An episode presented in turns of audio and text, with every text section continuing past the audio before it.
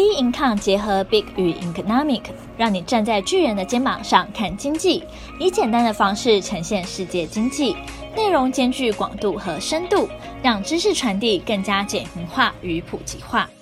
各位听众好，欢迎收听小资生活理财树。我们今天的重点呢是二零二二年的重大技术。我们之前的时候在一月刚开始的时候有跟大家聊到。会影响二零二二年经济发展因素有哪些？那现在已经到一月中了，那很多技术呢也越来越厉害，所以我们今天就要来看看说二零二二年有哪些重大的技术啊、趋势啊。那在跟大家聊主题之前，还是要提醒大家要戴好口罩跟勤洗手哦。大家如果想登记第三剂疫苗的话，也要确认一下自己登记的时间。那我发现第三剂还蛮多人可能会分享说第三剂有一些呃等等的副作用。那不知道各位想要打哪一种疫苗，有什么想法的话，也欢迎跟我们分享哦。那我们就赶紧先讲我们的主题好了。那二零二二年有什么重大技术可以注意的呢？那这次的整理呢是 AWS 以及高德纳咨询公司所发表的。第一个呢就是 AI，那 AI 已经红很多年，那包括点下所提到的很多例子，跟 AI 也都非常的相关。那技术也越来越成熟。但是呢，这边所谈是更进阶，像生成式的 AI，它是可以整合各种内部的、外部的资料啊，并且自动创造内容。那还有是以 SOP 的方式整理，那让资料呢处理时间减少，效益变好，当然算是一个省时又省力又正确的做法嘛。第二个的话是云端，云端算也是一样，讲了好多年了，但是呢，云端呢其实一一直以来都会更进阶嘛。不管是在仓储、餐厅或是零售商店方面，都可能会有更进阶的一些应用。像是亚马逊就推出了一款送货机器人 Amazon Scout，已经开始在加州递送包裹。但这里也有一些 bug 啊，像是说机器人又不会开口说话、敲门，或是给警卫指示，所以要怎么样通知用户出来取货，这是一个问题。加上美国很多房子不是都有那种阶梯吗？那轮子是没办法踏上家门的阶梯，也没有手来按门铃。而且呢，假设说机器人它一次送货一定送很多嘛，那就算。用户跟机器人真的接触到，那拿货物的时候要怎么确认说这个人有顺利找到自己的货品？会不会说偷拿或是拿错到别人的货品呢？所以我觉得这边是一个 bug 的地方，那他们还没有相关的解释，这应该还会持续的改造啦。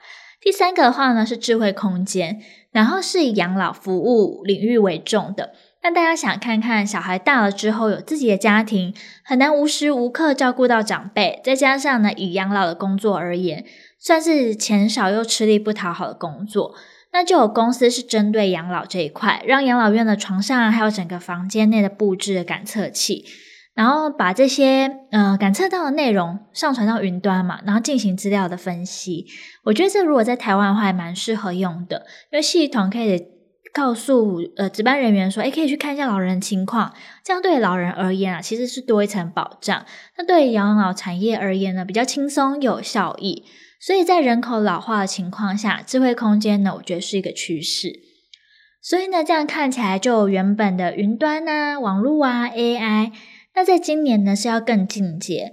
那我看那些资料有看到说，台湾上面 IDC 呢也最新公布了台湾十大科技的关键趋势预测。所以呢，我觉得台湾跟大家可能比较有接触，所以我们就来分享台湾里面的内容。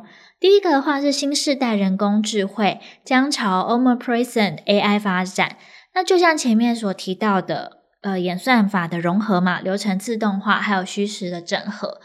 第二个的话呢，就是节能与永续将驱动进新一波的云市场发展。那 IDC 的研究显示啊，云端的运算的发展还有环境呢是息息相关哦。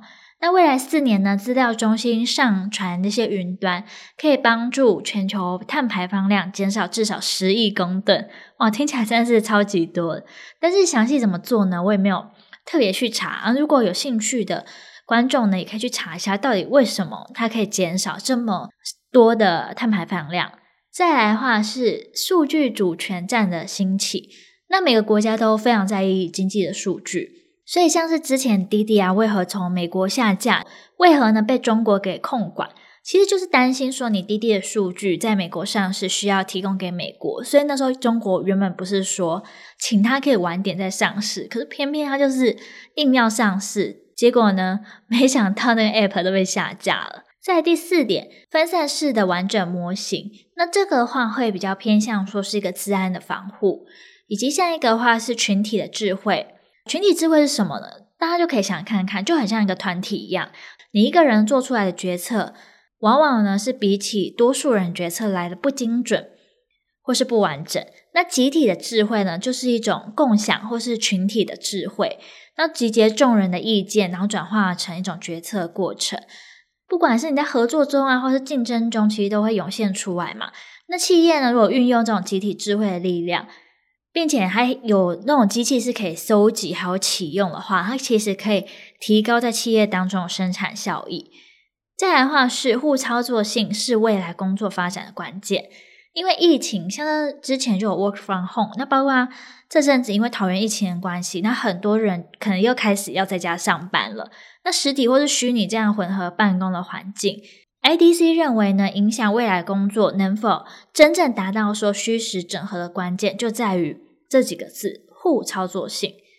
像是办公环境系统的整合串接，可不可以达到说实体跟虚拟环境的效益呢？工作效益是相同的，你不能说你在家就有在偷懒吧，对不对？那再来的话就是说，能不能达成虚拟跟实体办公的环境或是技术呢？是对等的。像是工程师的话，那他在家一定要有设备才可以做嘛。在第七点的话，是从扩增实境到扩增人性，看看说 AI 啊能不能呢？它是会比较偏向说是以人性为主，以人为中心的。那这其实跟前面提到很多点都还蛮相关的。再来的话是混合用户的需求，建立新兴的产业。那线上活动啊，跟实体环境要如何取舍，如何达到比较平衡的状态呢？也是一个重点。所以你会发现说，呃，最近也一直提到说混合实境虚拟这样的东西。再来的话是元宇宙应用，元宇宙就很红。那之前也有提过，就不多谈。那能完全到元宇宙的发展，其实也要看情况，绝对是未来发展重点之一。但现在到底算不算完整呢？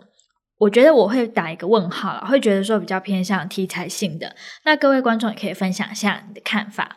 再来的话是零信任架构驱动列印产业的转型。列印的环境呢，走向以云端为基础的话，那的确会比较方便。但是呢，你会想列印的东西，很多时候是一些重要的东西。那如何呢？是有资安，这些资料是安全的，是一个发展的重点。所以今天呢，就是简单跟大家介绍一下，说，呃，二零二二年会主要发展比较重大的技术。